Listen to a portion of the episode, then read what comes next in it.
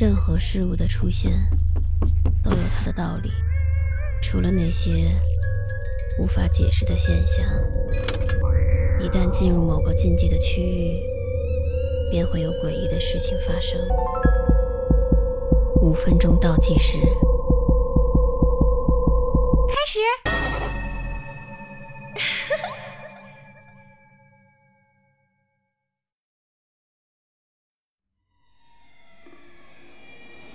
姚娜娜和张军是一对小夫妻。有一次，他们自驾开车出去玩，当时已经是深夜了。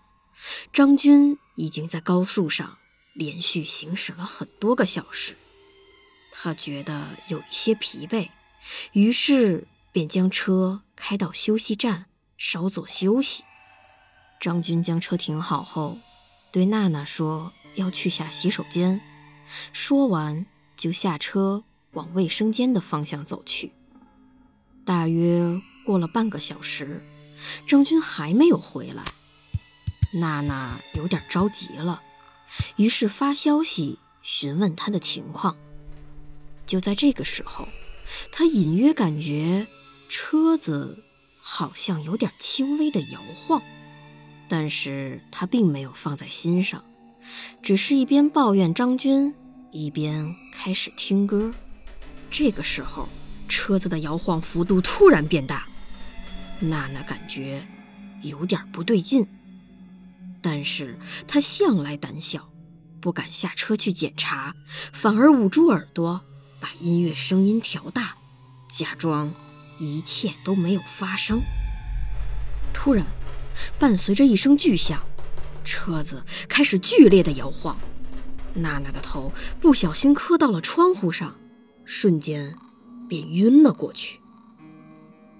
再次醒来的时候，娜娜发现自己躺在病床上，张军守在旁边，安慰说：“都怪自己不好，去了太久，让他好好休息。”后来，这件事情随时间就慢慢过去了。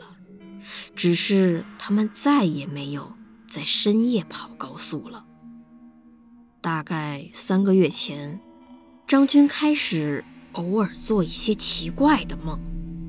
至于是不是真的在做梦，连他自己也不是很确定。只是好像每次都会梦到相同的景象。